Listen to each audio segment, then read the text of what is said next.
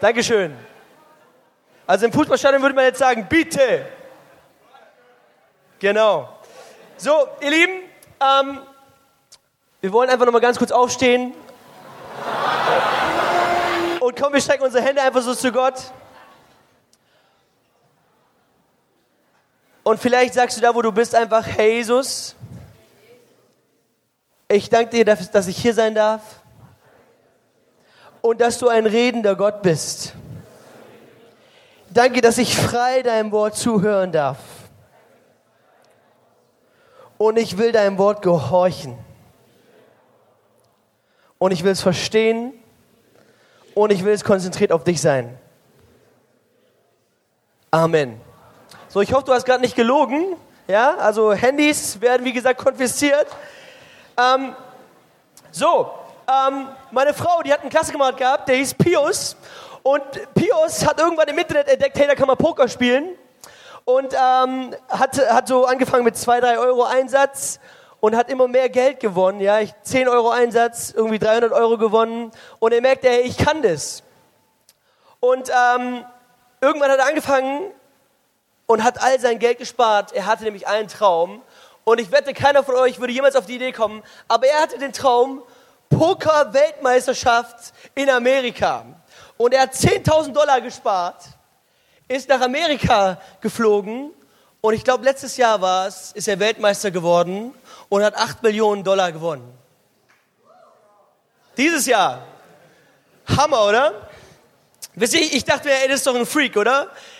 Der spart 10.000 Dollar und gewinnt 8 Millionen. Also ich würde es machen, wenn ich wissen würde, dass ich gewinne, aber vorher nicht. Aber wisst ihr, dieser Mann hatte, dieser Junge hatte einen Traum.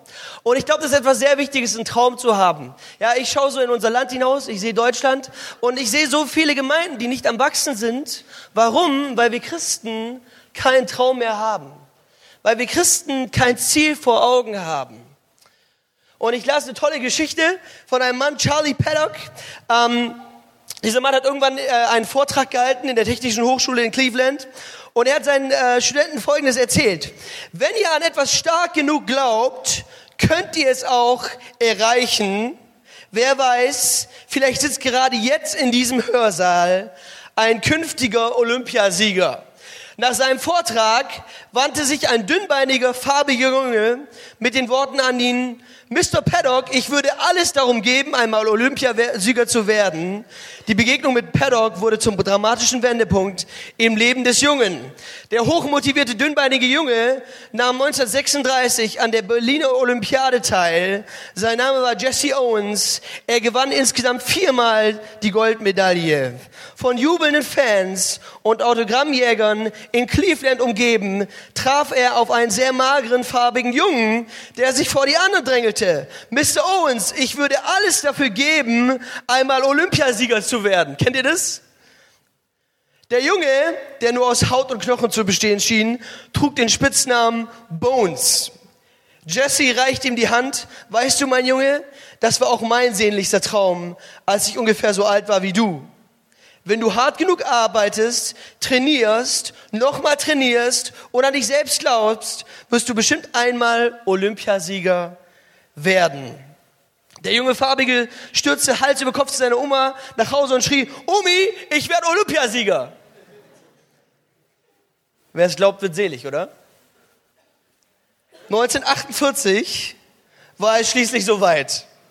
Im Londoner Wembley Stadion rannte ein Mann namens Harrison Bones Billiard durchs Ziel und übertraf Jesse Owens Olympiarekord. Zu guter Letzt errang Bones sogar mehrere Weltrekorde. Und ich dachte mir, hey, das ist doch eine krasse Geschichte, oder? Drei, zwei Leute, die ermutigt wurden, einen Traum zu haben, und sie nahmen sich etwas vor, und sie haben ihren Traum erreicht. Wir beschäftigen uns ja diese Vormittag über mit Josef. Und ich hoffe, ihr habt schon viel mitgenommen von diesem Kerl. Das ist echt ein cooler Typ. Ähm, und ich möchte einfach, dass wir kurz zusammen zwei Verse lesen in 1. Mose 37. Und ihr dürft gerne mal eure Bibel aufschlagen. Und wenn ihr einen äh, Stift habt, dürft ihr gleich mal was anstreichen. Und wir lesen einfach mal ganz laut zusammen, okay? Also, seid ihr bereit? Schlag mal kurz auf.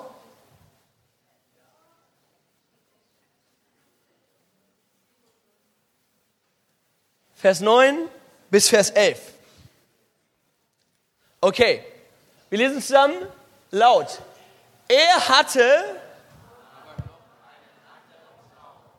den erzählte er seinen Brüdern auch und sprach, seht, ich habe wieder geträumt und siehe, die Sonne und der Mond und elf Sterne beugten sich nieder vor mir. Und seine Brüder waren eifersüchtig auf ihn, sein Vater aber bewahrte das Wort im Gedächtnis. Ähm, also ich glaube, das ist ja so eine der Standardgeschichten, die man in der Kinderstunde so mitkriegt, oder? Und ähm, also ich, ich hatte die Geschichte in Erinnerung, aber als ich das neu las, ist mir etwas aufgefallen, was ich davor noch nicht so kannte. Ja? Und zwar, hier steht, und seine Brüder waren eifersüchtig auf ihn. So was ich immer wusste ist, Josef war ein ziemlich eingebildeter Sack, ja, und er hat sofort, als er diesen Traum empfangen hat, weitergegeben und die Leute dachten sich, ey, was bist du denn für ein Typ, ja? Aber das Interessante ist, sie haben ihn nicht nur nicht gemocht, weil er eingebildet war, sondern sie waren eifersüchtig auf ihn, weil er einen Traum hatte. Und vielleicht streichst du das einfach mal so in deiner Bibel an, ganz kurz, ja? Ähm, die Leute werden eifersüchtig sein, wenn du einen Traum hast, wenn du ein Ziel vor Augen hast. Ich erinnere mich an meine Schulzeit. So alle Jahre wieder kommen die Sommerferien und äh, vielleicht kennt ihr dieses Gefühl, die, der Pausengong kommt, die Schule ist aus, ich habe äh, meinen Ranzen eingepackt und ich habe mein Gehirn dazugesteckt, ja, und sechs Wochen war es nicht mehr in Betrieb.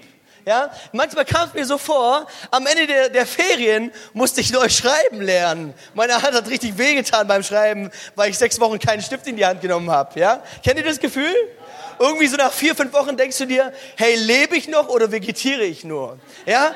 Und es war so Fernseh gucken, essen, spielen, schlafen, oder? So, so war meine Ferienzeit oft. Und wisst ihr, in dieser Zeit hatte ich oft kein Ziel vor Augen und ich hatte keinen Plan. Und ich glaube, so ähnlich ging es vielleicht den Brüdern von Josef. Ja, Josef hatte ein Ziel vor Augen und diese, zwei, diese, diese elf Brüder, diese zehn Brüder, die es damals gab, die hatten kein Ziel vor Augen. Und sie sahen ihren kleinsten Bruder, Josef, und sie dachten, oh Mann, ey, der hat ein Ziel vor Augen und deswegen waren sie eifersüchtig. Und es ist wirklich eine gute Sache, einen Traum zu haben.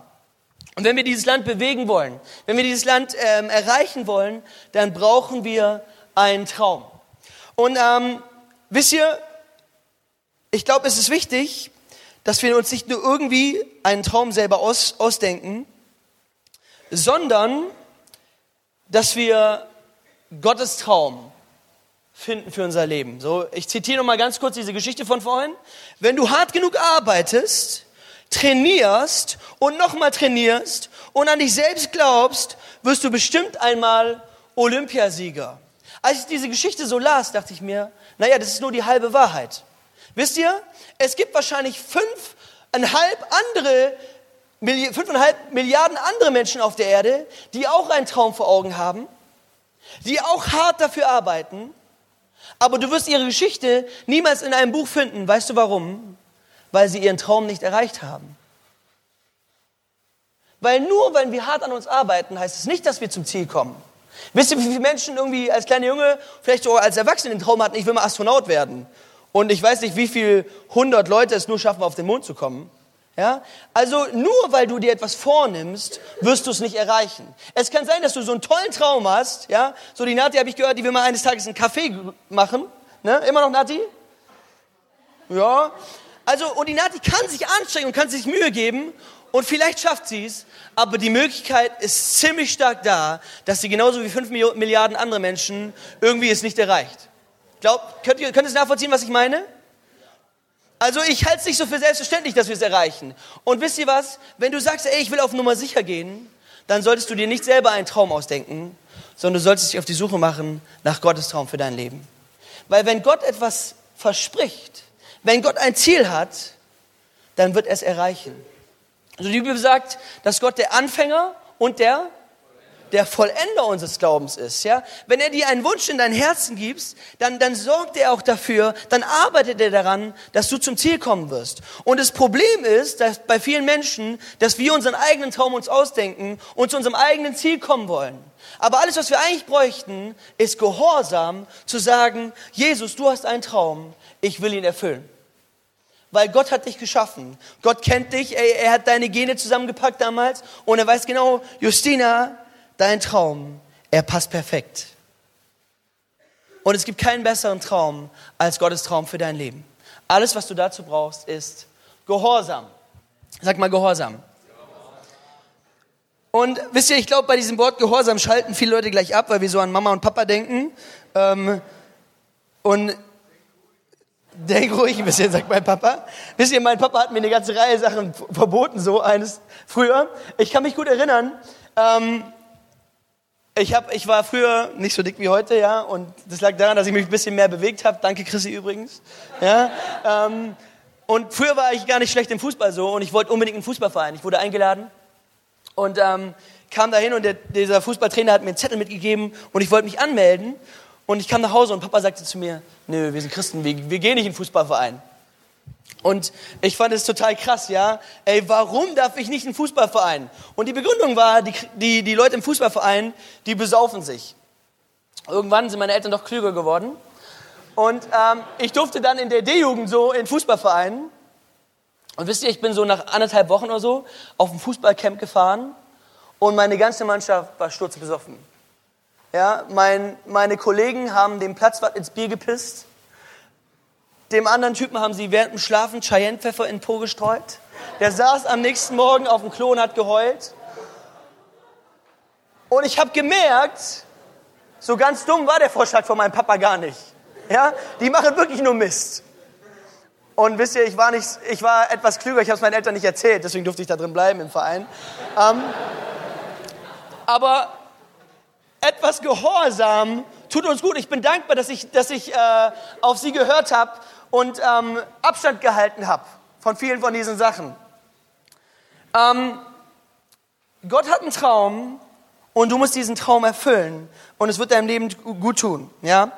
Ähm, wisst ihr, manchmal denken wir, ey, ich erfülle Gottes Traum, aber was wir eigentlich machen ist, wir nehmen unseren Traum und wir setzen Gott davor und sagen, Gott hat gesagt. Aber eigentlich ist es nicht Gottes Traum, sondern es ist unser eigener Traum, den wir träumen eines Tages so, ich weiß nicht, vor zwei Jahren oder so, ähm, ich war gerade zu Hause bei meinen Eltern zu Besuch, da kam ein Anruf und ich ging dran und da war ein Mann dran und sagte, ja, äh, ich wollte fragen, haben Sie in Australien eine Gemeinde? Und ich dachte so, was will der von mir, ey? In Australien. Er sagt, ja, wissen Sie, ich habe im Radio ein Lied gehört über Australien und ich will jetzt auswandern nach Australien. Ich glaube, das war Gott. Und dieser Mann hat einfach ein beschissenes Lied als Begründung genommen und hat gesagt, Gott hat gesagt. Und ich bin mir so sicher, dieser Typ wird in zwei Jahren wieder zurückkehren nach Deutschland, weil er merkt, es hat nicht geklappt. Nur weil wir etwas erfinden, ist es nicht Gottes Traum. Und du kannst es fromm kaschieren. Du kannst sagen, das ist, was Gott für mich vorhat. Es ist noch lange nicht Gottes Traum. Okay. Wir wollen mal zusammen weiterlesen. 1. Mose 37 nochmal, ab Vers 5 diesmal. Und ihr dürft nochmal aufschlagen.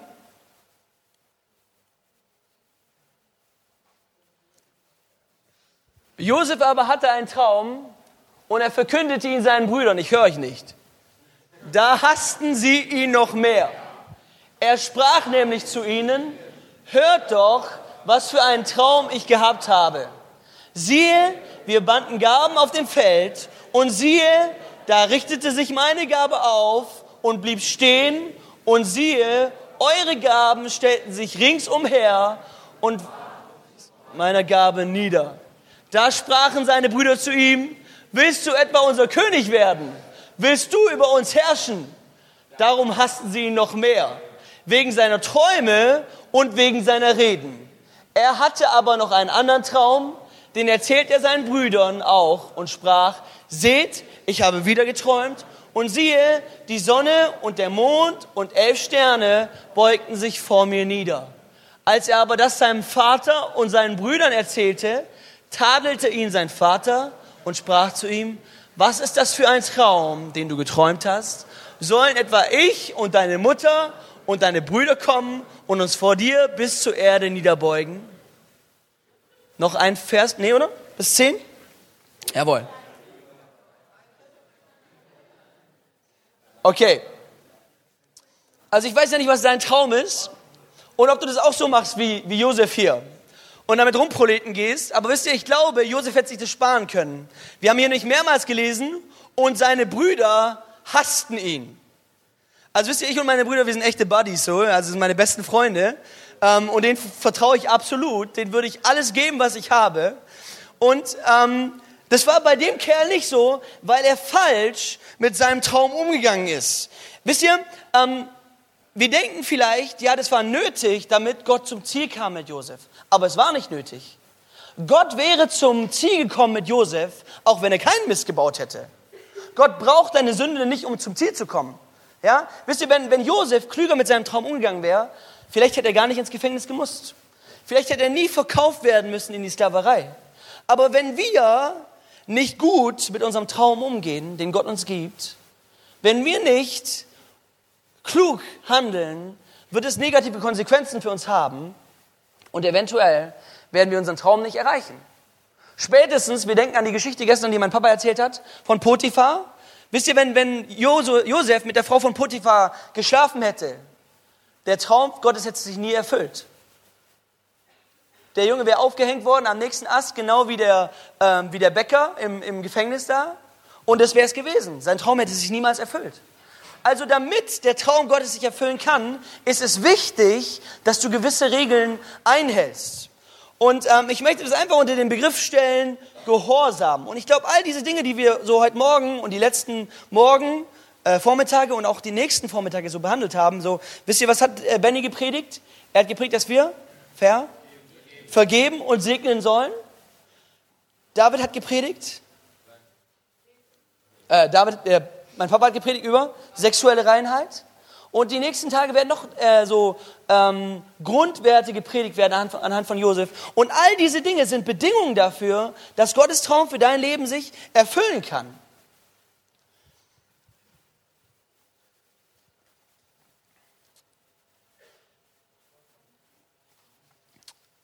So.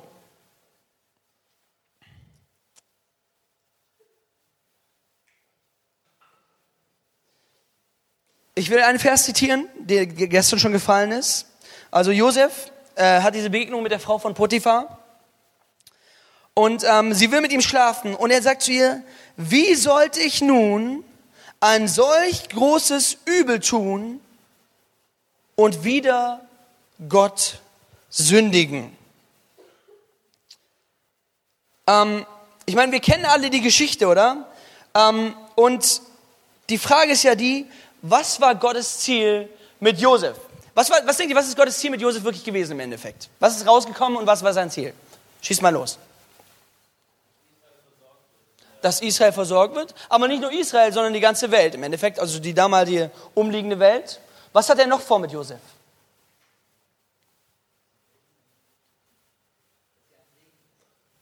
Dass Josef ein Segen ist? Und wisst ihr, was ich auch nicht unwichtig fand, finde? Er hatte vor mit Josef, dass Josef der zweitwichtigste Mann im Staat wurde. Das darf man nicht unterschätzen, oder? Stell dir mal vor, Gott sagt, ich habe ein Ziel für dich, du sollst der zweitwichtigste Mann in Deutschland werden. Und Ägypten war nicht nur ein Land wie Deutschland so wichtig, sondern Ägypten war das wichtigste Land weltweit damals. Die Macht schlechthin. Und Gott sagt, Josef, du sollst der zweitwichtigste Mann werden. Aber was hat Gott Josef davon mitgeteilt von diesem Plan? Hat er ihm was davon gesagt? Nicht wirklich, oder? Er gibt ihm diesen, diesen Traum mit den Gaben, die sich verbeugen, und er gibt ihm den Traum mit den, mit den Sternen und mit Sonne und Mond, die sich verbeugen.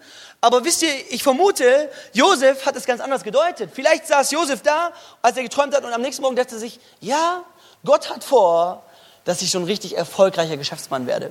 Viel erfolgreicher als meine Brüder, viel wichtiger als mein Papa. Ich werde so ein richtiger Top-Geschäftsmann werden. Und er hatte nie im Sinn, dass er der zweitwichtigste Mann im Staat wird. Und wisst ihr was, wenn Gott ihm erzählt hätte, das und das ist mein Ziel, aber um da und dahin zu kommen, musst du ins Gefängnis kommen, du musst in die Sklaverei verkauft werden, du musst von Mama und Papa wegkommen, als 17-jähriger Junge. Ich glaube, Josef hätte gesagt, ey, nee, Gott will ich gar nicht. Ich habe keinen Bock, diesen Preis zu zahlen.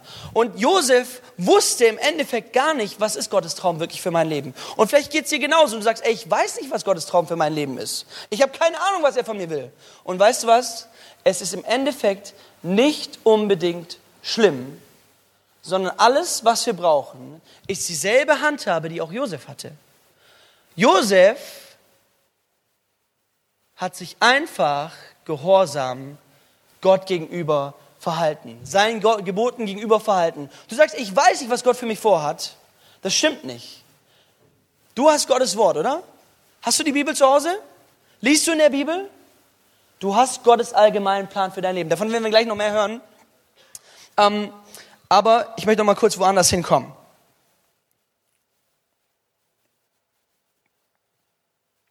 So, wir haben ja betont, dass Gehorsam wichtig ist. Und ich, ich dachte mir, wisst ihr, wir, wir Menschen heute, die in Deutschland leben, so ähm, nach der Aufklärung, wir wollen immer Begründungen haben, oder? Warum soll ich das nicht tun? Gib mir eine Begründung. Wir haben gestern von, davon gehört, wir sollen keinen Sex vor der Ehe haben. Und ich glaube, es gibt sehr viele gute Gründe dafür. Aber vielleicht sagst du, diese Gründe reichen mir nicht. Soll ich dir sagen, welcher Grund dir reicht? Gott sagt es, das ist Grund genug. Gott sagt, so soll es sein. Und alles, was wir sagten sollten, Amen. Ich bin gehorsam.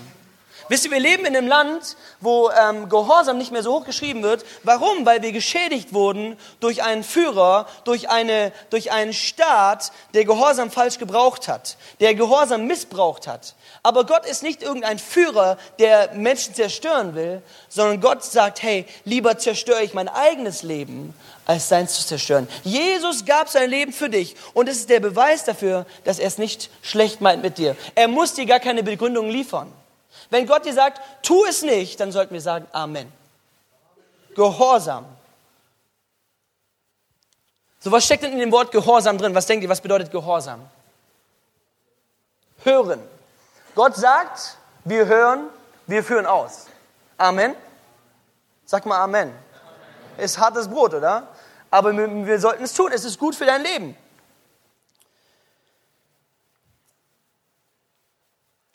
Ähm, ich hörte die Geschichte, so Christi hat mir die Freundin erzählt, der war ja in Frankreich bei Samuel Peterschmidt, ein richtig cooler Prediger. Und dem sein Papa, Jean Peterschmidt, eine, eine Frau in seiner Gemeinde, ähm, die bekam die äh, Diagnose, dein Kind ist behindert, du musst es unbedingt abtreiben lassen. Auf jeden Fall. Und sie kam zu Jean Peterschmidt und Jean sagte zu ihr, sei gehorsam, treibe es nicht ab. Wisst ihr, er hat wahrscheinlich nicht mal gesagt, sei gehorsam, Gott wird es heilen, sondern er hat einfach nur gesagt, sei gehorsam. Sei gehorsam, treib es nicht ab. Und diese Frau war gehorsam. Und als sie das Kind gebar, sagte die Hebamme, hier, ich präsentiere dir dein Monster. Und es kam ein völlig behindertes Kind nach draußen. Und diese Frau war gehorsam. Jean-Peter Schmidt hat für sie gebetet. Und heute erzählt er, immer wenn ich in diese Stadt komme, läuft mir ein intelligentes und wunderschönes Mädchen entgegen. Wenn wir Gott gehorsam sind, auch gegen jede Logik, dann offenbart er seine Herrlichkeit. Immer und immer wieder. Aber wisst ihr, das ist nicht an ein Versprechen gebunden. Wenn du es tust, wird es geschehen. Sondern wir müssen gehorsam sein, auch wenn wir nicht sehen, dass es geschieht. So, ich finde eine Be Geschichte bewegen, die mein Papa immer wieder erzählt. Als er in Afrika war, hat sich irgendwann ein Mädchen bekehrt. Und dieses Mädchen, ähm, Papa, äh, mit den Narben, welchen Hintergrund hatte sie? Sie wurde gläubig und die, äh, die Eltern wollten diesen Jesusgeist austreiben. Und waren es Muslime oder Animisten oder was? Nein, die waren sogar, glaube ich, katholisch. Okay. Aber viele dort äh, trotzdem tief im Animismus noch und haben dann sauber geholt, dass sie überall mit diesen Einschnitten ein und dann eingeregt, dass es nicht also das war wie so ein Schnittbraten, ja. über und über und furchtbar. Da wurde sie gefesselt, drei Tage in dem Medizinmannshaus und es hinterlässt Narben, die nie verschwinden. Und nur durch das Eingreifen des Gouverneurs äh, durfte sie studieren. Wie ich dann nach Jahrhundert kam, zu der Uni dort, kam mir das Mädchen entgegen.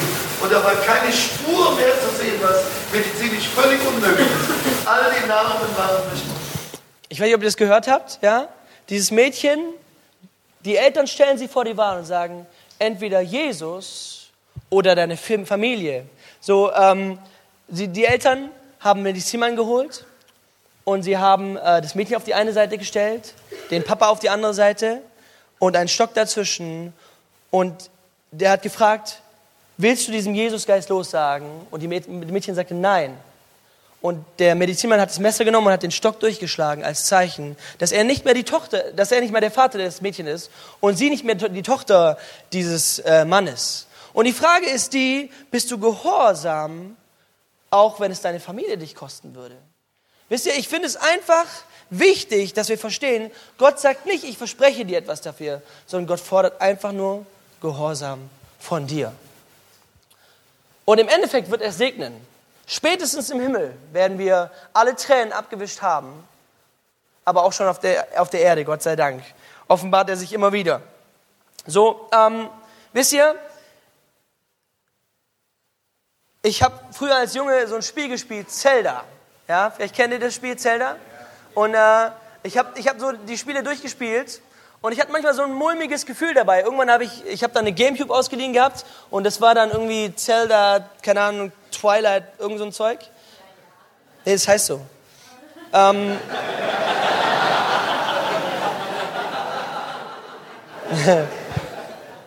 und ähm, irgendwann kam eine Szene, wo es hieß, er lerne die okkulte Schwertkampftechnik.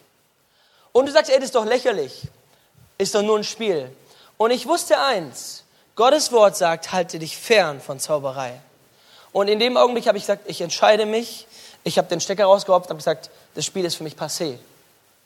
Ich muss es nicht verstehen. Sei gehorsam. Und es ist zum Segen für dich. Lass dich nicht ein auf irgendwelche Dinge und seien sie noch so klein, die dich wegbringen von Gott, die ungehorsam sind gegen Gott. Wisst ihr, ich glaube, wir müssen straight sein in allen Bereichen unseres Lebens. Gehorsam heißt, wir hören auf Gott in jedem Bereich unseres Lebens. Und er wird segnen. Und so ein dummes Spiel, ey, wir können als Christen auf alles verzichten, oder? Vor allem auf so ein Spiel und Gott wird es dir hundertfach zurückzahlen. Ähm, die Bedingungen dafür, dass wir gehorsam sein können, in dem Wort steckt ja, wie gesagt, hören drin. Was muss geschehen, damit du hören kannst? Du musst Ohren haben, aber da muss noch was davor kommen. Jemand muss reden, oder? Und wisst ihr, damit wir Gottes Reden hören, sind ein paar Bedingungen gegeben. Ich erlebe immer wieder Jugendliche, die, die in Gottesdienst kommen und ich merke genau, eigentlich sind sie da und sie sind doch nicht da. Sie sitzen in Gottes Wort, aber Gottes Wort geht hier rein und da raus. So die Bibel sagt, der Glaube kommt aus der und, der Predigt, und die Predigt kommt aus dem Wort Gottes. So du kommst in Gottesdienst, das ist gut, aber damit du gehorsam kannst, sein kannst seinem Wort, musst du sein Wort wirklich hören. Musst du seinen Willen verstehen. Und das geschieht in erster Linie im Gottesdienst. Ja, das geschieht auch, wenn wir Gottes Wort lesen. Aber wie oft sitzen wir da und denken, was bedeutet das eigentlich? Und Gott sei Dank, Gott hat, hat Prediger berufen, die uns erklären, um was es geht. So die Bibel sagt, wie sollen sie glauben, wenn sie nicht gelehrt wurden? Und es ist einfach wichtig, dass du im Gottesdienst nicht nur da sitzt und dich irgendwie so berieseln lässt und denkst, so habe ich, hab ich meinen Sold abgeleistet, sondern Gehorsam fordert eigentlich, dass du erstmal hörst. Und dass du ähm, Gott eine Chance gibst, zu dir zu reden. Und ich glaube, das ist sehr wichtig, dass wir uns das vornehmen und sagen, hey, in diesem kommenden Jahr, ich will nicht nur mich berieseln lassen, sondern ich will ein aktiver Hörer des Wortes Gottes werden. Ich will ein aktiver Leser des Wortes Gottes werden. Wisst ihr, irgendwann, ich war auf Berührer und da kam ein, ein Prophet und dieser Prophet hat geweissagt über mir und er hat mir wortwörtlich das gesagt, was ein anderer Prophet mir gesagt hat. Wortwörtlich. Ich war total skeptisch gewesen. Aber danach dachte ich so, wow, Ey, Gott scheint wirklich was vorzuhaben in dem Bereich. Und dann kam er, hat er weitergeredet und er sagte, Samuel, aber ich stelle dir eine Bedingung. Hör nicht auf, im Wort Gottes zu forschen. Wenn du nicht aufhörst, wird es dein Leben bewahren. Forsche und studiere im Wort Gottes.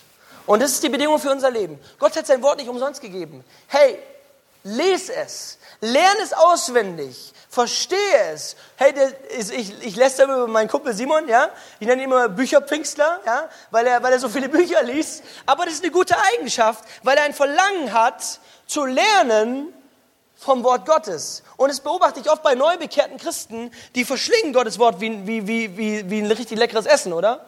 Und je länger wir Christen werden, desto weniger scheint es zu werden. Aber was wir müssen, tun müssen, ist diese Warnung des Propheten wahrnehmen. Studiere das Wort Gottes. Hör nicht auf darin. Wenn du gehorsam sein willst, wenn du willst, dass dein Traum Erfüllung geht, du musst Gottes Wort verstehen. Du musst Gottes allgemeinen Willen, seinen allgemeinen Traum für dein Leben verstehen. Irgendwann kam, hat meine Mama mir erzählt, ein Mann in Afrika zu ihr und er sagte zu ihr, Gott hat zu mir geredet, du sollst meine Frau werden. Und wisst ihr, was meine Mama gesagt hat? Warte mal kurz, ich gehe zu meinem Mann und frage ihn. Ja? Wir müssen bei manchen Sachen gar nicht Gott fragen, ist es dein Wille? Wir kennen sein Wort. Und in Malachi steht drin, ich hasse Ehescheidung. Wenn, wenn ein Engel zu dir kommt, weißt du, Paulus sagt, wenn ein Engel zu dir kommen würde und ein anderes Evangelium verkündigen würde, als ich euch verkündigt habe, der sei verflucht. Gott wird niemals zu dir kommen und etwas zu dir sagen, das nicht mit seinem Wort übereinstimmt. Er wird nicht zu dir sagen, geh und brich die Ehe. Siehst du dieses nette, hübsche Mädchen nicht? Brich die Ehe. Er hat dir sein Wort gegeben lese es, verstehe es, behalte es und handle danach. Das ist die Auslegung von Gehorsam im Endeffekt. Okay, ich komme jetzt zum Ende gleich, ähm, weil Simon auch noch ran will. Ich habe noch zwei Bibelverse. Ähm, der hat mein Papa gestern schon erwähnt, Psalm 119, Vers 9. Und ich glaube, das ist ein sehr wichtiger Bibelvers. Da steht, wie wird ein Jüngling seinen Weg unsträflich gehen, wenn er sich nach deinem Wort hält? Und es ist wirklich die Bedingung, unseren Traum zu erfüllen. Wir müssen uns an Gottes Wort halten. Und damit gebe ich weiter an Simon.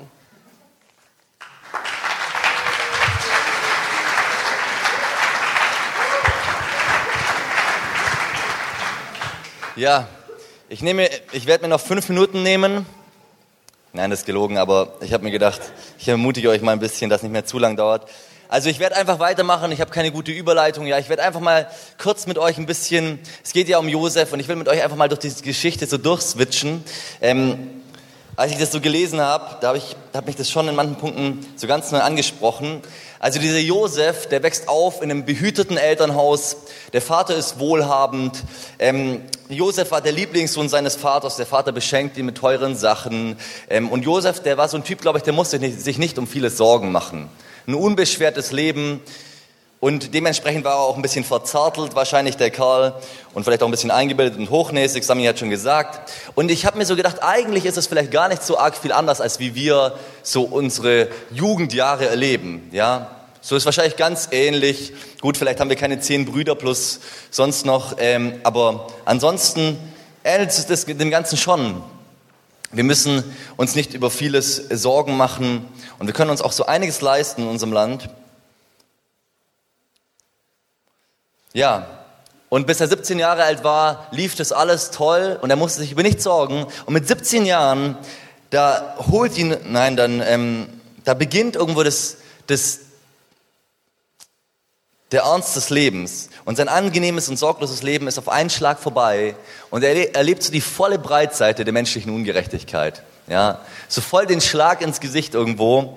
Ähm, seine eigenen Brüder verraten ihn, verkaufen ihn nach Ägypten in die Sklaverei. Und überleg dir das mal. Stell dir, versetz dich mal in diese Situation. Ja, dein Leben, alles war, hat, ist gut gelaufen. Du hast Träume für dein Leben und so weiter hast Familie und plötzlich bist du vollkommen allein, deine Freunde sind weg, deine Familie, du hast niemanden mehr, dein ganzes gewohntes Umfeld, das muss wirklich schrecklich gewesen sein. Das ist so ein traumatisches Erlebnis. Stell dir das mal vor, äh, du wirst heute entführt und wachst morgen in einem Harem im Jemen auf. Äh, ja, das ist vielleicht nicht so angenehm. Oder du plötzlich, plötzlich bist du in Indien und du wirst als Straßenbettler, darfst du da irgendwie plötzlich die, äh, das Geld eintreiben und die Mafia sagt, hey, und das Geld gehört danach uns, ja. Und deine Familie wirst du sowieso nie mehr wiedersehen. Also irgendwo in diese Richtung muss es gehen, was dieser Josef erlebt. Auf einmal ist sein Leben komplett anders und alles ist vorbei. Ich habe, vielleicht kennt ihr den Film Trade oder 96 Hours kennen viele, aber Trade, das ist so ein Film, das war echt krass. Meine Schwester war zu der Zeit in Mexiko und da geht's um die Geschichte, also um mehrere Geschichten, aber eine Geschichte davon ist, da ist ein polnisches Mädchen, der wird irgendein toller Job angeboten in Mexiko und äh, sie fliegt nach Mexiko und dann ist sie der russischen Mafia auf den, auf den Leim gegangen und die verkaufen sie als Sexsklavin. Ja. Und ich habe gedacht, oh Mann, ey, ich muss für meine Schwester beten, ja. Kein Spaß, kein Spaß. Das ist so, weil plötzlich denkst du dir, oh Mann, unglaublich, dass sowas heute noch gibt, ja. Und plötzlich wird dir klar, wenn sowas passieren würde, das ist das Allerschlimmste. Und genau das erlebt dieser Josef. Auf einmal ist sein Leben, sag ich mal, nichts mehr wert. Früher war er der Herr hatte Sklaven, hatte Leute, die ihm gedient haben und plötzlich ist er der Sklave und muss anderen dienen. Und er erlebt plötzlich, was es heißt, wirklich ein Niemand zu sein, abhängig zu sein von der Gunst von anderen Menschen, von seinen Chefs, die wahrscheinlich nicht mal immer so sich toll benehmen. Seine Herrin ist ja nicht gerade die, ja, wie soll ich sagen, Und er ist gefangen, er ist kein freier, Mann, kein freier Mann mehr und er muss irgendwelche Befehle ausführen. So sein Leben auf einen Schlag verändert sich das um 180 Grad. Und wenn wir uns die Geschichte anschauen, wie das so abläuft dann bei Josef, das beginnt, er wird verkauft, kommt in ein Haus als Sklave und jetzt, jetzt gibt er Gas und arbeitet sich ein bisschen hoch und er bekommt einen guten, einen guten Posten und dann bekommt er es so richtig drauf. Warum? Weil er auf die Anmachversuche von dieser Frau nicht reagiert, sondern äh, das Richtige tut und die Konsequenz ist, er wird verleugnet und wird in den Knast geworfen. Zu Unrecht natürlich. Jetzt geht's weiter, jetzt ist er im Knast und jetzt äh, strengt er sich wieder an und er hat das Glück irgendwo, dass der Mundschenk und der Bäcker äh, in Ungnade fallen und dass die diese Träume haben und er die Auslegung dazu hat. Und da ist endlich wieder Hoffnung, ja, vielleicht komme ich diesmal raus, vielleicht komme ich diesmal voran. Und was passiert? Der dumme Mundschenk vergisst es einfach. Ja. Also schlimmer geht's irgendwie nicht mehr. Der, der strengt sich an, kommt ein bisschen hoch, dann wieder Pam. Dann kommt er wieder ein bisschen hoch und wieder Pam. Ja. Und ähm, irgendwo, ich, ich glaube, da ist so alle Hoffnung am Schluss weg.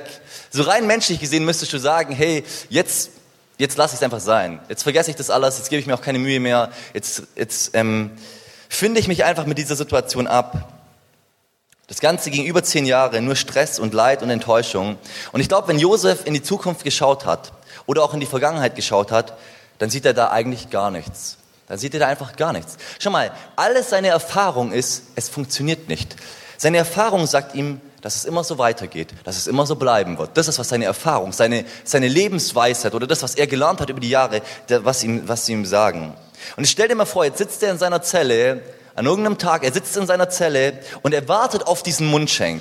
Ja, er wartet darauf, dass dieser Mundschenk kommt. Jetzt mal ganz ehrlich, ganz ehrlich, hätte dieser Mann nicht allen Grund gehabt zu sagen, ich habe so die Schnauze voll. Zuerst mal werde ich entführt, werde ich versklavt, dann mache ich nichts mit der Frau aus, äh, aus Gehorsam, am Schluss bin ich der Arsch, dann habe ich wieder Hoffnung, am Schluss vergisst mich der Mundschenk, ja. Und er macht sich so viel Mühe und am Schluss bringt es mir gar nichts. Und was ist mit diesem Traum? Hat Gott mich vergessen? Wisst ihr, eigentlich hätte er sagen können, ich habe so die Schnauze voll, Gott, lass mich in Ruhe, ich habe keine Lust mehr auf dich, ja. Das brauche ich mir nicht geben, diesen Stress. Und ich, ich weiß nicht, ich glaube, ich hätte vielleicht so reagiert. Aber was, was total cool ist, wir wissen ja, wie die Geschichte schlussendlich ausging. Ja. Wir wissen, dass schlussendlich mit 30 Jahren er vom Pharao begnadigt wird, dass er den zweithöchsten Posten nach dem Pharao bekommt und dass er ein reicher und ein angesehener Mann wird und schlussendlich sogar seine Familie rettet. Ja. Das dreht sich wieder komplett. Am Schluss hast du wirklich dieses Happy End. Dieses Happy End. Und ich glaube, dass Sami hat das jetzt lange betont, aber Gott hat für jeden von uns einen großen Plan. Und Gott hat für jeden von uns einen Traum, egal wie schlecht und wie ausweglos es aussehen mag. Und dieser Traum, da bin ich mir so sicher, der ist so viel größer als alles, was wir uns vorstellen können, so viel gewaltiger als alles, was wir uns erträumen könnten, was wir uns, ja, was wir für Träume äh, uns irgendwo so menschliche Träume, die wir haben, Gottes Traum ist viel, viel größer als all diese menschlichen Träume. Wisst ihr, ich war mal ähm, in Darmstadt äh, in der Ekklesia, da war so ein Prophet da. Ja? Also ich bin auch so ein bisschen skeptisch da, wie Sami halt auch. Der Typ heißt Ed Trout. Ja? Und äh, ich erzähle jetzt mal meine eigen, mein eigenes Erlebnis mit diesem Mann. Ja, äh, der hat zu mir gesagt, okay, also der der ruft immer so die Leute auf, sagt, steh du mal auf und hat er so eine Prophetie über die Leute, gell? Und dann ruft er mich auf und ich stehe halt auch auf und dieser Mann hat mich schwer beleidigt, kann ich dir sagen. schwer beleidigt. Der hat zu mir gesagt, der hat zu mir gesagt, weißt du schon mal, wenn ich dich anschaue, du bist ein kluger Junge, aber das ist wie wenn du noch nie deinen Kopf benutzt hättest. Und ich habe mir gedacht, Junge, ja, also ich war ziemlich ärgerlich, wirklich, weil ich stand mit rotem Kopf da, alle Leute schauen mich an, verkneifen sich lachen, ja. Es war nicht angenehm. Dann hat er mir noch zu mir gesagt, dass ich mit einer Band durch Europa touren werde. Dann habe ich gedacht, mein Freund, bin mir nicht sicher, ob diese Prophetie wirklich eintreten wird. Wie auch immer. Aber, ähm, aber entscheidend ist, äh, dieser Mann, der hat immer so Leute halt einzeln aufgerufen und der hat über all die Leute so voll die großen Sachen gesagt. Du wirst ein Waisenhaus gründen in China, du wirst das und das. Und ich habe mir gedacht, ach komm du Schwätzer, das glaubst du doch selber nicht. Und, äh, und irgendwann habe ich gedacht, aber was wenn doch? Was ist, wenn das wirklich stimmt? Was ist, wenn Gott diese Träume über uns hat und wir einfach zu schnell sagen, ach komm, kein Problem. Und ich glaube wirklich, manche von uns hat Gott erwählt zu großen Dingen. Manche von uns hat Gott erwählt, dass unser Land äh, verändert wird, unser Land zu regieren. Manche von uns hat Gott erwählt, dass wir Frieden in unsere Schulen bringen und an unsere Arbeitsplätze. Ich habe so eine, äh, vor kurzem so einen Film gesehen über einen Mann, der heißt William Wilberforce. Und das hat mich schon bewegt, diese Geschichte von dem. Der war Christ und er, und er ähm, war im Unterhaus gesessen in England und irgendwann hat er, hat er diese, dieses, diese Sache mit der Sklaverei, er hat es immer mehr so darin geforscht, wie lief das ab und so weiter, wie läuft das ab mit den Sklaven. Und er hat so ein großes Herz für diese Sklaven bekommen. Und er hat dafür gekämpft über viele Jahre, dass die Sklaverei abgeschafft wird in England. Er hat gekämpft und gekämpft und er hatte nur Gegenstimmen und so und Gegenwehr. Und immer wieder, immer wieder neu hat er auch, ja, musste er zurücktreten. Und am Schluss hat er es tatsächlich geschafft. Dieser Mann hat dazu, dafür gesorgt, dass die Sklaverei in England abgeschafft wurde, dann in Frankreich und in Spanien. So er ist der Vorreiter gewesen und er hat Großes bewegt. Und äh, schlussendlich war er auch dann mit dafür verantwortlich, dass in, in Indien die Mission zugelassen wurde. Also unglaublich, was ein Mann bewegen kann. Das hat mich so begeistert. Ein Christ. Ja, es war nicht irgendjemand, irgendein Humanist oder so. Nein, es war ein Christ, der gesagt hat, hey, ich, ich habe die Menschen lieb und deshalb kämpfe ich für die Menschen. Und ich habe diesen Traum, dass, dass, dass, wir, ja, dass es keine Sklaverei mehr gibt. Aber ich glaube auch ganz auf der anderen Seite, ob wir am Schluss zu diesem Happy End kommen, zu diesem Traum, äh, zu diesem Traum Gottes, das liegt schlussendlich eben doch in unserer Hand. Ob wir am Schluss das Happy End erleben, Sami hat es schon ein bisschen erwähnt, das liegt in unserer Hand. Und ich will mal eine Eigenschaft ansprechen, um die es mir eigentlich heute geht. Ähm, diese Eigenschaft, eine Eigenschaft, die wir von Josef lernen können. Und diese Eigenschaft heißt Geduld und Ausdauer.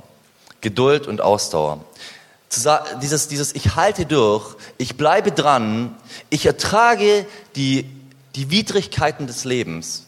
Ich ertrage die Widrigkeiten des Lebens. Und ich mag so, wenn ich drüber nachdenke, das ist etwas, das unsere Welt heute gar nicht mehr wirklich kennt, wo uns so fremd ist, die Widrigkeiten des Lebens ertragen und durchstehen und es auszuhalten. Wisst ihr, ich weiß noch, keine Ahnung warum, aber ich, äh, irgendwann haben mich, glaube ich, Leute ausgelacht, wegen, weil ich eine Zahnspange hatte. Ja? Irgendwas, irgendwas war, ich weiß nicht mehr genau, was der Auslöser war. Ich weiß nur noch, ich war übelst sauer. Und dann war ich beim Kieferorthopäden und ich habe zu dem Mann gesagt, die Zahnspange, ich habe keine Lust mehr drauf, der muss raus. Und er hat dann auch nicht gesagt, okay, alles klar, äh, setz dich hin, ich mach schnell raus, ja, sondern er hat gesagt, nein, das geht nicht. Sondern ich habe gesagt, hören Sie zu, das ist keine Frage, das muss raus, das Teil, ja, und zwar sofort, sonst kriege ich ja die Krise. Und meine Eltern waren dabei, haben versucht, mich zu überzeugen, keine Chance. Ich war wütend, ja. Und innerhalb von kurzer Zeit war die Zahnspange draußen, ja. Ähm, aber wisst ihr, das, das ist so typisch irgendwo, ja? Du hast irgendein Problem und dann, nein, ist mir egal und dann musst du irgendwie sofort deinen Kopf durchsetzen. Und so machen wir das mit so vielen Problemen, die wir haben. Wir wollen die nicht durchstehen, wir wollen nicht irgendwie sagen, hey, ich mach das mal, ich bleib mal dran, sondern wir wollen irgendwie außen rum und irgendwie uns da durchmogeln. Und ich sag euch, genau, auch gerade im, im Bereich Ehe, glaube ich, das ist auch so ein Ding im Bereich Ehe, da, da hat man nicht die Geduld und steht Dinge durch, sondern dann passt irgendwas nicht und dann, ach komm, dann gehe ich woanders hin und dann suche ich mir was anderes. Und das ist so, was unsere Welt, unsere Gesellschaft uns vorlebt und was wir gelernt haben, was ich mag, was ich gelernt habe, von meinem Problem davon zu rennen und nicht die Geduld haben, die Sachen zu ertragen und durchzustehen. Ich möchte euch mal aus dem Buch so einen kleinen Ausschnitt vorlesen. Das Buch ist von Wilhelm Busch und dieser Wilhelm Busch, der war ähm, während der Nazi-Zeit wegen seinem Glauben im Gefängnis. Da schreibt er, ich war einmal in, in Essen im Gefängnis und ich war sehr elend. Ich hatte Fieber, ich fror, ich war hungrig. Ich war völlig down, bereit zu jeder Niederlage. Dann wurde ich aus der Zelle geholt und zum Verhör zur Staatspolizei geführt. Da saßen die drei führenden Männer. Die waren auf einmal katzenfreundlich. Da, da verkrampfte sich mein Herz. Ich dachte, wenn ihr freundlich seid, sie sagten, Pastor Busch, wir haben gesehen, dass Sie gar nicht so übel sind. Sehen Sie, der einzige Unsinn, dass Sie unter allen Umständen Jugendpfarrer sein wollen. Wir garantieren Ihnen, in zehn Jahren wird kein junger Mensch in Deutschland mehr wissen, wer Ihr imaginärer Jesus ist. Das garantieren wir Ihnen. Dafür sorgen wir. Und darum braucht man keine Jugendpfarrer mehr. Wir offerieren Ihnen, Ihnen Pfarrer Busch, Sie können jetzt auf der Stelle entlassen werden und Sie bekommen eine Stelle als Oberregierungsrat, wenn Sie versprechen, zu keinem Menschen mehr Ihre Botschaft zu sagen. Sie können glauben, was Sie wollen. Wir geben Ihnen 24 Stunden Bedenkzeit. Meine Freunde, das ist grauenvoll. Sie sitzen unsagbar hungrig und frierend und fiebern in der Zelle und denken, nur raus jetzt. Ich darf ja glauben, was ich will. Ich soll bloß nicht mehr reden. Ich kann morgen raus, habe eine ordentliche Stelle und der ganze Druck und die Verfolgung hören auf. Ich konnte einfach nicht mehr, wirklich nicht. Ich brauchte nur zu sagen, ich will nicht mehr darüber reden. Ich kann für mich glauben, was ich will. Da waren alle Dämonen der Hölle in meiner Zelle. Verstehen Sie das? Sie sagten mir, tu das doch, tu das. Und dann trat er auf, er, der lebendige Herr, und hielt mir vor Augen, wie herrlich ein Leben in seinem Dienst ist. Er machte mir klar, dass man das nicht halbieren kann. Du kannst zwar für dich alleine glauben, aber schweigen, das geht nicht. Dann sag mir ab. Dem Mann, der mich auf Golgatha, der Mann, der mich auf Golgatha erkauft hat, absagen, keine Versöhnung mit Gott mehr, keinen Frieden, keinen Heiland, kein seliges Sterben, keine Hoffnung auf ewiges Leben, das ist unmöglich. Am nächsten Morgen trat ich vor die Leute und sagte, ich, ich kann ihr Angebot nicht annehmen. Meine Freunde, Sie werden auch noch solche Prüfungen erleben. Dazu braucht man keine Staatspolizei. Fragen Sie sich, wo stehen Sie eigentlich? Haben Sie in Ihrem Leben einmal eine Entscheidung gefällt? Meinen Sie, Gott reißt sich seinen Sohn vom Herz und schickt ihn in die Welt, damit wir darüber diskutieren? Damit wir weiterleben und sagen, wir können auch ohne ihn auskommen? Wie denken Sie sich das? Der Tatsache von Golgatha gegenüber wird mein ganzes Ja oder ganzes Nein gefordert. Und zwar immer von Neuem. So das, was dieser Pastor Wilhelm Busch erzählt, diese, diese Situation, wo er nicht mehr kann, wo er, wo er sich so wünscht, raus, raus, ich habe keine Lust mehr, ich habe keine Lust mehr auf den ganzen Stress, ich will einfach nur raus. Und schlussendlich trotzdem zu sagen, und ich stehe das durch, weil das ist richtig. Und ich habe die Geduld, ich ertrage die Widrigkeiten für Jesus. Und ich gehe diesen Weg für Jesus. Und Geduld ist so eine wichtige Sache, so ein wichtiger Wert. Wisst ihr, ich wünsche mir das für uns, dass wir Menschen werden, die geduldig sind dass wir Leute sind, die durch die Sachen, in, äh, durch die Herausforderungen hindurchgehen und sie ertragen, unabhängig von unseren Gefühlen, unabhängig von unseren Wünschen, dass wir einfach sagen, ich bleib dran. Ich bleib einfach dran. Wenn wir jetzt das auf Josef übertragen, wenn ich ganz ehrlich bin, also dass Josef Geduld hatte, ist eigentlich klar. Ich meine, äh, der hatte ja eigentlich keine Wahl. Der musste ja geduldig sein, der musste ja warten. Ja, also so gesehen hätte ja jeder Knast die Geduld. Jeder, der im Knast sitzt, hat somit Geduld. Der wartet ja die ganze Zeit, bis er wieder rauskommt. Ja? Äh, aber was auffällt ist, der Josef, der hat nicht einfach nur Geduld, sondern der ergibt sich nicht einfach in sein Schicksal. Der resigniert nicht einfach, sondern der wird aktiv. So, das ist, glaube ich, der große Unterschied. Er wird aktiv. Er macht das Beste aus seiner Situation. Und deshalb wird er auch schnell so ein Vorsteher in diesem Haus. Der hat sich angestrengt, der war optimistisch. Der hat gesagt, hey, und ich glaube, Gott hat noch was mit mir vor. Und deshalb ist er später auch im Gefängnis schnell der Vorsteher aller Gefangenen geworden. Ja? Hey, wenn du den anschaust, dann magst du die Situationen, die da drin kamen, der hat immer das Beste draus gemacht. Das ging immer schnell wieder voran. Dann ging es wieder runter, weil irgendwie ein Schicksalsschlag war oder weil irgendwie das doch nicht so geklappt hat. Aber immer wieder neu hat er sich aufgerappelt. Ich habe mir mal überlegt, was wäre gewesen, ich meine, das sind ja immer so Fragen, was wäre wenn und so, aber was wäre gewesen, wenn Josef gesagt hätte, hey, der Bäcker und der Mundschenk, die interessieren mich einfach nicht. Sollen die Jungs doch machen, was ich will. Ich habe meine, hab meine Zelle, die haben ihre. Ist mir auch vollkommen egal. Was wäre gewesen? Wahrscheinlich gar nichts. Ja, es wäre einfach nichts passiert. Gott hätte, hätte nicht wirken können. Gott hätte nicht diesen Weg gehen können. Vielleicht hätte er, ja, äh, hätte er Josef irgendwann wieder eine neue Chance gegeben. Ja, mag schon sein. Aber diesen Weg, den Gott ihm gegeben hat, konnte er nur gehen mit aktiver Geduld, indem er aktiv dran blieb und, und die Chancen genutzt hat. Ich überspringe jetzt mal ein bisschen, damit es nicht zu lang wird. Ich will uns einfach nur sagen, der Josef hat verstanden, sogar die Sklaverei Gottes, sogar das ist irgendwo in Plan Gottes. Sogar dort hält Gott seine Hand drüber. Sogar dort weiß Gott, wo es lang geht. In all dem, in meinen, in meinen schlimmsten Zeiten weiß Gott, äh, hat Gott etwas mit mir vor. Sogar in dieser Sklaverei. Und ich glaube, deshalb hatte er Geduld. Im Blick auf das, dass Gott unter Kontrolle ist und dass Gott einen Plan hat in all dem. Da hatte er Geduld. Er war ein Optimist, aber aus Gott heraus. Weißt du mal, du kannst der größte Pessimist aller Zeiten sein. Das ist gar kein Problem. Aber entscheidend ist, durch Gott wirst du ein Optimist. Wenn du plötzlich Gottes Blick bekommst für die Situation, Gottes Blick bekommst für die Dinge, dann wirst du zu einem Optimisten. Und wenn du das nicht hast, dann sage ich dir, fang mal an, für deine Situation zu danken und fang mal an zu beten, dass Gott dir zeigt, was er in dieser Situation mit dir vorhat. Und du wirst morgen plötzlich machen sich da Türen auf und Türen auf und Türen auf und Gott wird wirken. Und Gott wird Dinge tun. Ich will das nochmal kurz auf den Punkt bringen. Das erste ist, nimm, Das erste ist, nimm deine Situation als von Gott gegeben oder von Gott zugelassen an. Ja? Du bist in der Schule Gottes, mach dir mal keine Sorgen. Mach dir mal keine Sorgen, egal wo du drin steckst. Und vertraue darauf, dass Gott auch hier zum Ziel kommt mit dir. Das ist das Erste. Aber nicht nur das, darüber hinaus mach das Beste aus deiner Situation. Mach das Beste aus deiner Situation. Warum? Weil Gott will in deiner Situation wirken und will dich gerade in deiner Situation zum Segen setzen. Wisst ihr, im Römischen Reich damals da das Römische Reich, als, als es schon so am Bröckeln war, als da dauernd diese Einfälle von den Germanen waren und von den Goten und so weiter, da wurden viele äh, Christen als Sklaven äh, deportiert oder ja, die haben viele, die haben Raubzüge gemacht und haben Christen entführt und die Christen wurden die Sklaven der Germanen und die Sklaven der Goten. Aber wisst ihr, die ersten Germanen haben sich bekehrt durch die christlichen Sklaven. Ja. Was ist Gottes Plan hinter all dem? Ja. Also das war wichtig. Es war wichtig für die ersten Germanen. Und ich habe, ähm, da gibt es einen, einen Mann der Kirchengeschichte, der ist sehr wichtig, der heißt Wulfila. Dieser Mann war, ähm, dieser Mann war, der hat die Bibel ins Gotische übersetzt und der war der Apostel der, der, der Ostgoten, glaube ich. Auf jeden Fall der Apostel der Goten, hat viel bewegt. Aber wisst ihr, ich, was ich so cool fand ist, da heißt es dann, seine Vorfahren waren aus Kappadokien, waren entführte, entführte Römer. Ja. Der, die wurden entführt und die, die wurden nicht einfach nur entführt, sondern die waren da Zeugnis an dem Ort, wo Gott sie hingestellt hat. Und daraufhin kommt dieser Wulfila und er ist der Apostel der Goten. Gottes Plan ist so viel größer. Ich war, ich war, äh, also ich, ich habe meinen roten Praktikum gemacht. Die meisten, die jetzt aus Rot kommen, die, äh, die sind, weiß nicht, kenne ich nicht mehr, aber ich habe da mein Praktikum gemacht und dann war ich in so einem Asylantenheim.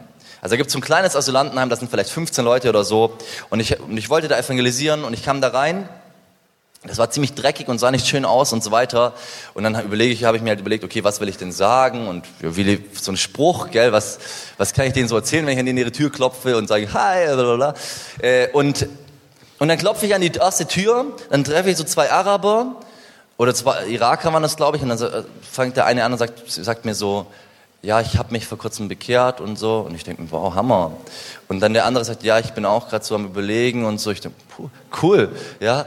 Dann gehe ich an die nächste Tür, ich klopfe, da macht mir ein Araber auf. Ich fange an, dem von Jesus zu erzählen und der Araber sagt mir, hey, ich bin Christ. Und er zeigt um die Ecke und ich sage dir, da war ein Karton voller evangelistischem Zeug.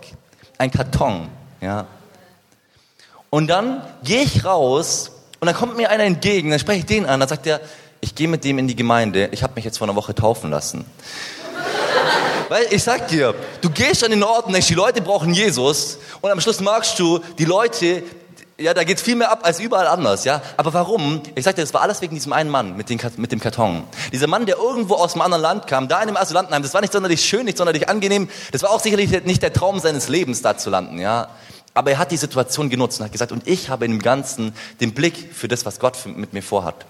Ich will über das hinausschauen. Und ich kann dir sagen, wenn wir das haben, wenn wir nicht so sehr gesteuert sind von unseren Gefühlen und von unseren Wünschen, sondern wenn wir einfach mal straight bleiben, einfach mal geduldig durch die Dinge durchgehen, aktiv mit dem Blick, was will Gott mit mir tun? Was hat Gott mit mir vor? Ich sag dir, dann werden wir etwas bewegen und dann werden wir etwas verändern. Und dann wird Gott uns gebrauchen können. Warum sind wir geduldig? Weil wir wissen einmal, dass alles uns zum Besten dient und weil wir wissen, dass Gott mit uns einen großen Plan hat. Und Smith Wigglesworth, der hat mal gesagt, großer Glaube ist das Ergebnis großer Kämpfe. Große Zeugnisse sind das Produkt großer Versuchungen. Große Triumphe können nur aus großen Prüfungen kommen. Ja. Also wenn du große Siege haben willst, dann erwarte, dann erwarte wirklich große Herausforderungen. Ja. Das gehört dazu. Aber es ist gar nicht so schlimm. Gott hat mit uns einen großen Plan. Ich schließe mit einem Zitat von Spurgeon. Durch Ausdauer erreicht die Schnecke die Arche. Amen.